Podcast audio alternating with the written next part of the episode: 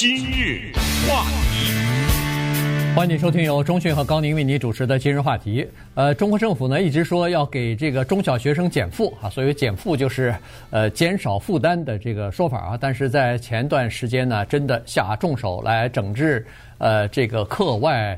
辅导机构了哈，所以呃，这个事儿呢，其实对股市造成了很大的影响，因为中国的有一些课外辅导的这些机构啊，包括什么呃新东方啊。呃，那个、高途哎，高途好好未来是吧？呃，这些呢都是在美国、在香港上市的公司啊，所以呃，他们也这个已经开始资本运作了哈，所以这些股票呢大幅的下跌，呃，跌了百分之九十了，恨不得是。我的天哪！对，呃，一块钱变一毛钱了，对不对？可可不是嘛？对，嗯、所以。呃，这个事儿呢，就也引起了美国的主流媒体的关注哈，包括《纽约时报》、《华尔街日报》什么的都有各方面的报道。所以我们综合了一下呃各方面的消息呢，今天跟大家来聊一下这件事儿。因为这事儿还不是仅仅因为要减少学生的负担哈，它呃从这个整治呃课外的教育补习开始呢。呃，甚至还影响到这个中国的出生率了，所以咱们就今天聊聊这事儿。嗯，这个里面背后有逻辑，但是呢，呃，逻辑的背后有政治、经济啊等等其他的因素。整治教育这个事儿，当然它的逻辑思维呢，我们可以来把它的根源挖出来，就是它为什么要做这个事儿。但之前不要忘了，中国政府还管控过阿里巴巴呀，这不是也整治过滴滴出行吗？嗯，对。腾讯不是也被他整了吗？美团不是也被罚款了吗？美团是送外卖的，对不对？对，那是怎么回事？怎么现在又去整这个新东方啊、高途啊、好未来啊什么？这个里面的整体的思维又是怎么回事呢？那么关于什么阿里、滴滴、腾讯、美团那些，今天就不谈了啊。这个里面大家有兴趣的话呢，这方面的分析是非常多的，那大家也是可以自己去看一看。但是呢。从这种整治呢，可以看出来不同的国家的政府啊，在对待不同的问题上的所谓的效率的问题，你知道吗？哎，就是我们常说中国特色的社会主义，这“特色”这两个字呢，就决定了很多事情的做法。这个特色就决定了有的时候有一些事情的做法就只有在中国可以做到，你知道吗？哎，所以这个也是值得大家研究的。那我们今天啊。时间的原因，我们先聊聊这个所谓的补习这个事情，因为这个呢，确实是我们华人文化当中的一个很大的一部分，而且在我们的这个古老的传统当中啊，在中国的传统当中，大家知道都包括什么有教无类啊，对不对？啊，孔子的这个到后来的科举啊，再往前跨多一点，到后来的我们说的工农兵学员呐，这个可能海外的人不知道啊，这文化大革命的时候的一个现象，然后又是什么恢复高考啊之类的，所有的这些。都是跟教育有关。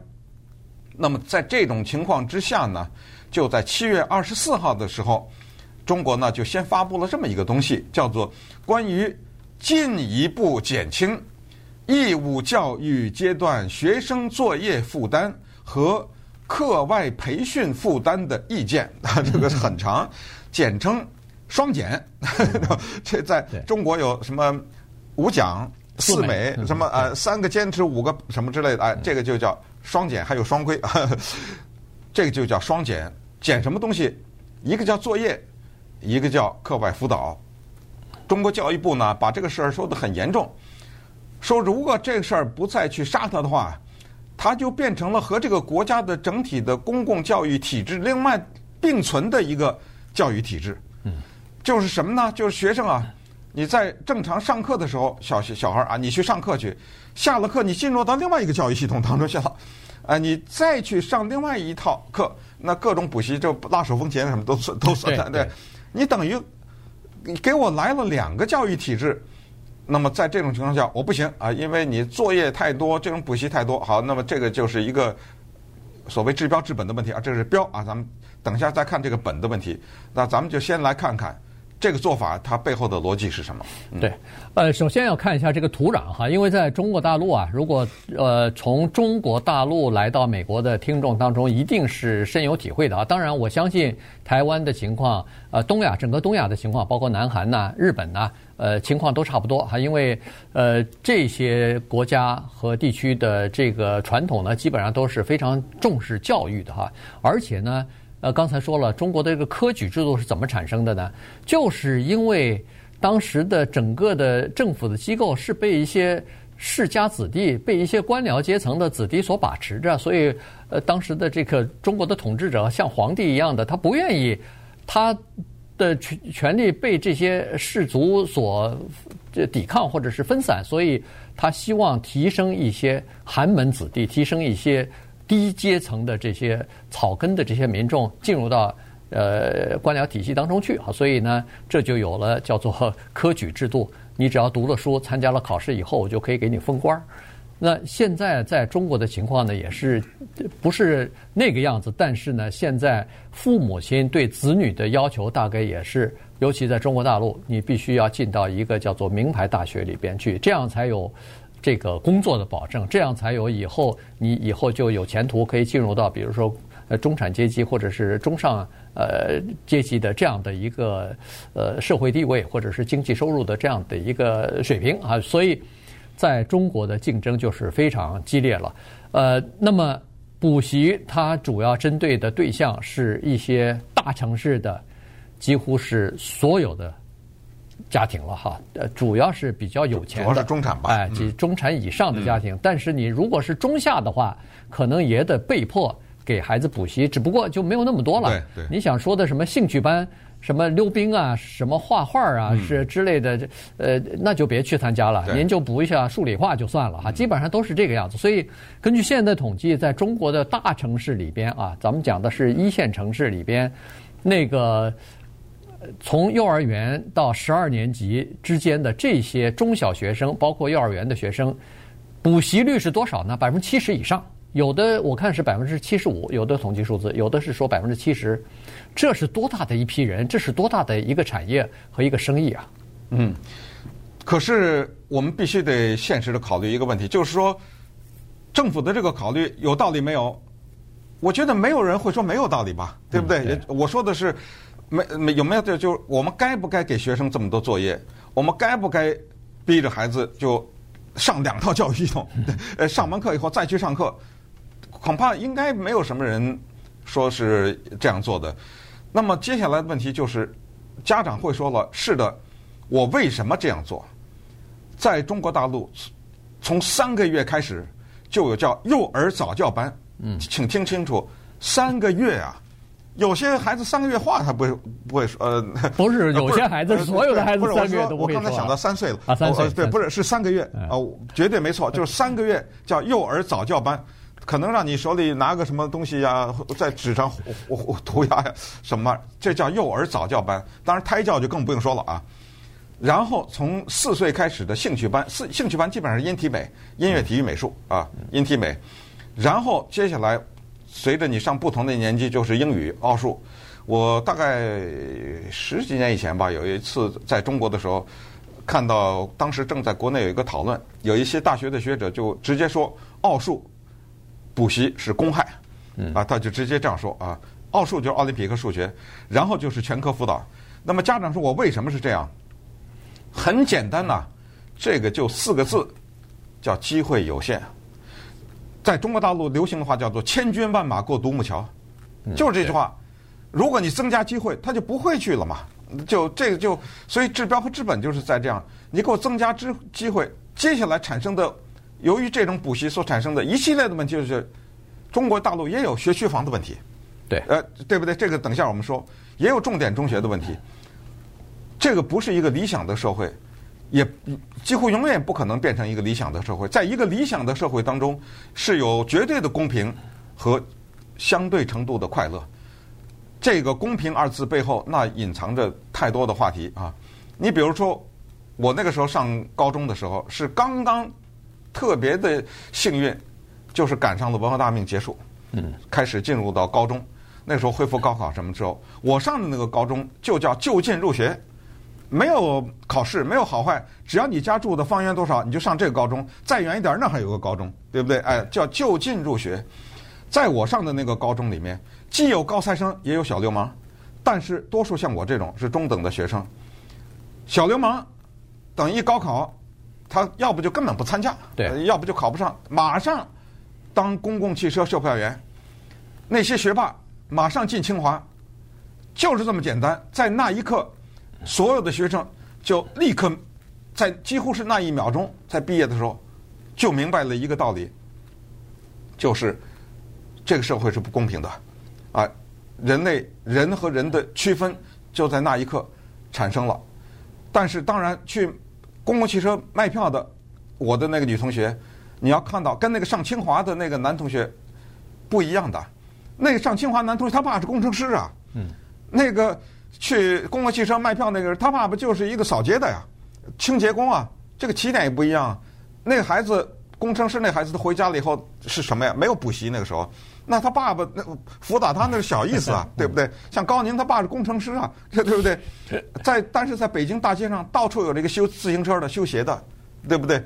这些人的孩子，你想让他上清华，他就很难嘛。可是，在我的同学当中，有所谓干部子弟啊，我这种的，还有一种在北京。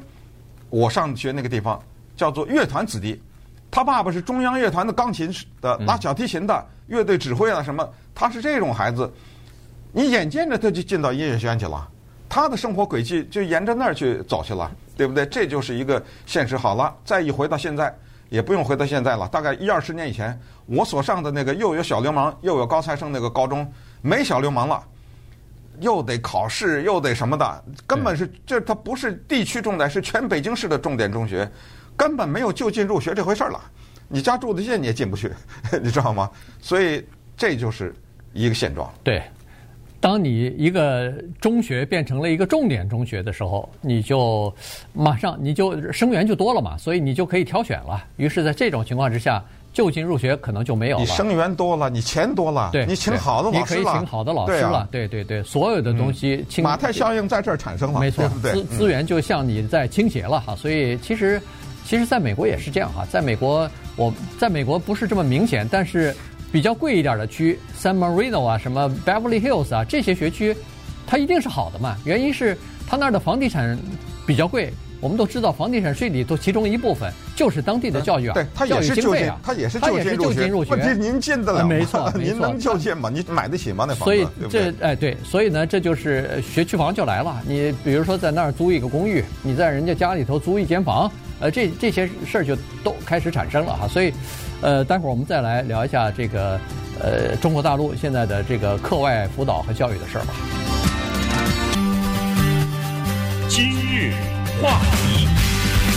欢迎继续收听由钟迅和高宁为你主持的今日话题。呃，这个呃，中国大陆的课外的教育啊，实际上它是属于一个非常典型的，以前我们说过的一个现象，叫内卷。